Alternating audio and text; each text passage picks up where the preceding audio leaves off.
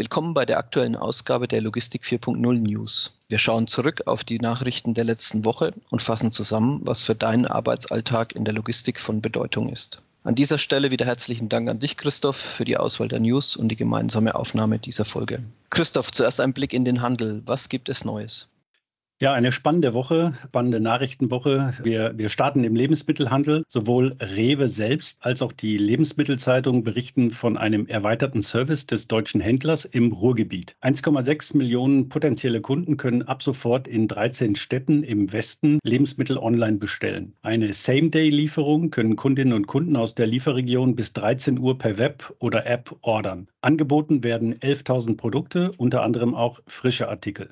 Möglich wird der Service durch ein neues Food Fulfillment Center in Bochum. Für den neuen Standort übernahm Rewe das Lager der ehemaligen Vosswinkel-Kette. Nach dem Umbau werden rund 10.000 Quadratmeter Fläche genutzt. Im Lager werden die Online-Bestellungen der Kundinnen und Kunden kommissioniert und für die Lieferung durch eine eigene Flotte von Lieferfahrzeugen mit eigenen Fahrerinnen und Fahrern vorbereitet. Auch in Bochum führt das im vergangenen Jahr an einigen Rewe-Lieferservice-Standorten eingeführte System Pick by Light zu einer Erleichterung beim Kommissionieren von Waren. Sämtliche Regale des Bochumer Lieferservice-Lagers sind mit LED-Schienen ausgestattet, die während des Kommissionierprozesses mit den Mitarbeitenden kommunizieren.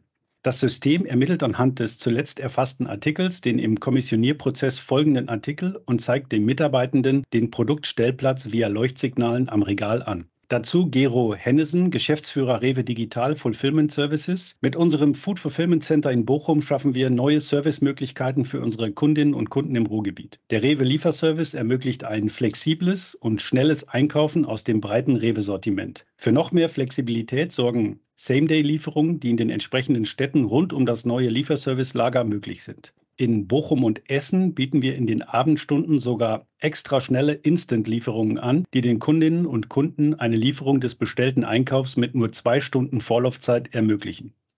Rewe startete bereits im Jahr 2011 damit, Lebensmittel online anzubieten. Insgesamt wird in 90 deutschen Städten und deren Umland zugestellt. Bislang waren Online-Bestellungen im Ruhrgebiet bereits für den Rewe-Abholservice möglich. Zum Start der Lieferung an die Haustüre zahlen Kundinnen und Kunden in den entsprechenden Regionen keine Liefergebühren. Der Mindestbestellwert liegt allerdings bei 35 Euro. Nun zum Fashionhandel und einem Unternehmen, das bisher im E-Commerce eher weniger aktiv war.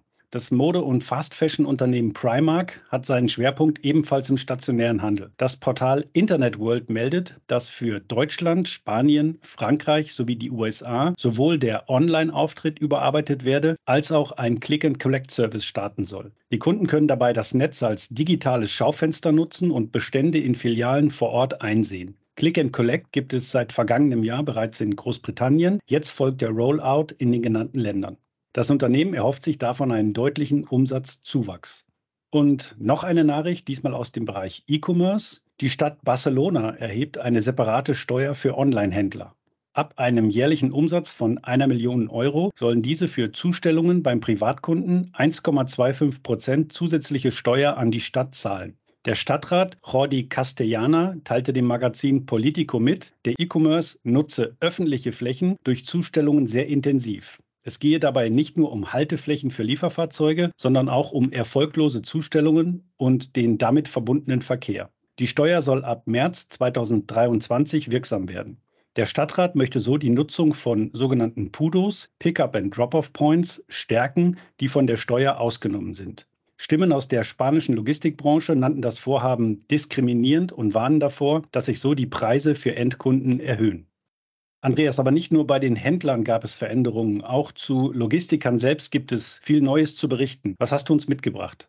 Ja, wir starten mit Renus. Der Logistiker kauft laut Handelsblatt weiter zu und setzt sich damit als Transportunternehmen ohne Staatsbeteiligung an die Branchenspitze. Nur Deutsche Post, DHL, Deutsche Bahn und die Reederei Hapag-Lloyd, an der die Hansestadt Hamburg beteiligt ist, setzen mehr um. Eingekauft wurden die dänische Speditions- und Lagerfirma DKI, der Hagener Schmiederei- und Kaltwalzlogistiker Robert Schmidt, die Hälfte der portugiesischen Möbelheimzustellers Grupo Total Media mit 650 Mitarbeitern und zum Beginn des Jahres 2023 noch ein Silotransporteur in den Niederlanden. Mehr als 800 Firmen hat die Tochter des Familienunternehmens Redmann bis heute auf diese Weise gesammelt. Vorstandschef Tobias Barth erklärt dem Handelsblatt, im zurückliegenden Geschäftsjahr haben wir einen Umsatz von 8,8 Milliarden Euro verbucht. 2021 rangierte Renus mit einem Umsatz von 7,1 Milliarden Euro noch gleich auf mit DAXA, dürfte den Wettbewerber aus Kempten durch die Zuwächse nun aber deutlich übertreffen. Die Allgäuer haben noch keine Zahlen für 2022 veröffentlicht.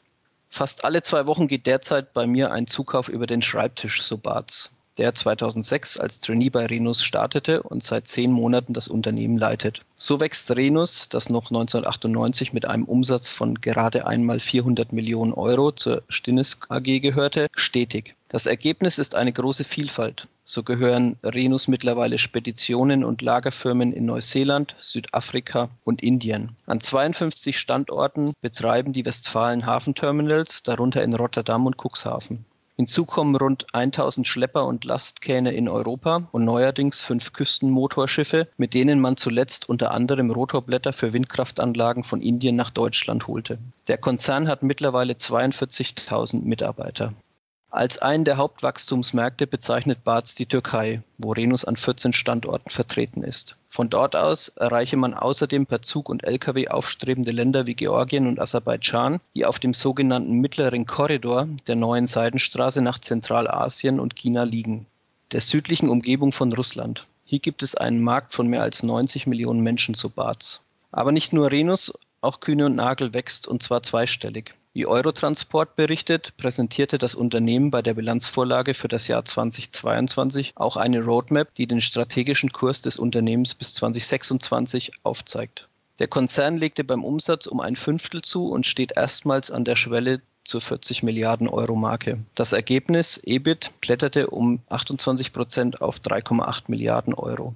Die Seefracht als stärkste Sparte steigerte ihren Umsatz sogar um 37 Prozent auf 18,8 Milliarden Euro. In der Kontraktlogistik stiegen die Umsätze um 7 Prozent auf 4,9 Milliarden und Kühne und Nagel bewirtschaftet erstmals mehr als 10 Millionen Quadratmeter an Lager- und Logistikfläche. Die Standorte seien weltweit stark ausgelastet, teilt das Unternehmen mit. 2022 sind insgesamt 150 neue Logistikprojekte an den Start gegangen. Beim Landverkehr gab es einen Plus von 8 Prozent auf 4 Milliarden Euro. Diese Sparte erwies sich 2022 als absoluter Ertragschampion. Das Ergebnis kletterte um 55 Prozent. Vorstandschef Paul führt das laut Fachzeitschrift Trans auf drei Faktoren zurück. Wir haben eine hervorragende Qualität und verlieren relativ wenige Kunden. Der Kunde ist bereit, auch einen entsprechenden Preis zu bezahlen.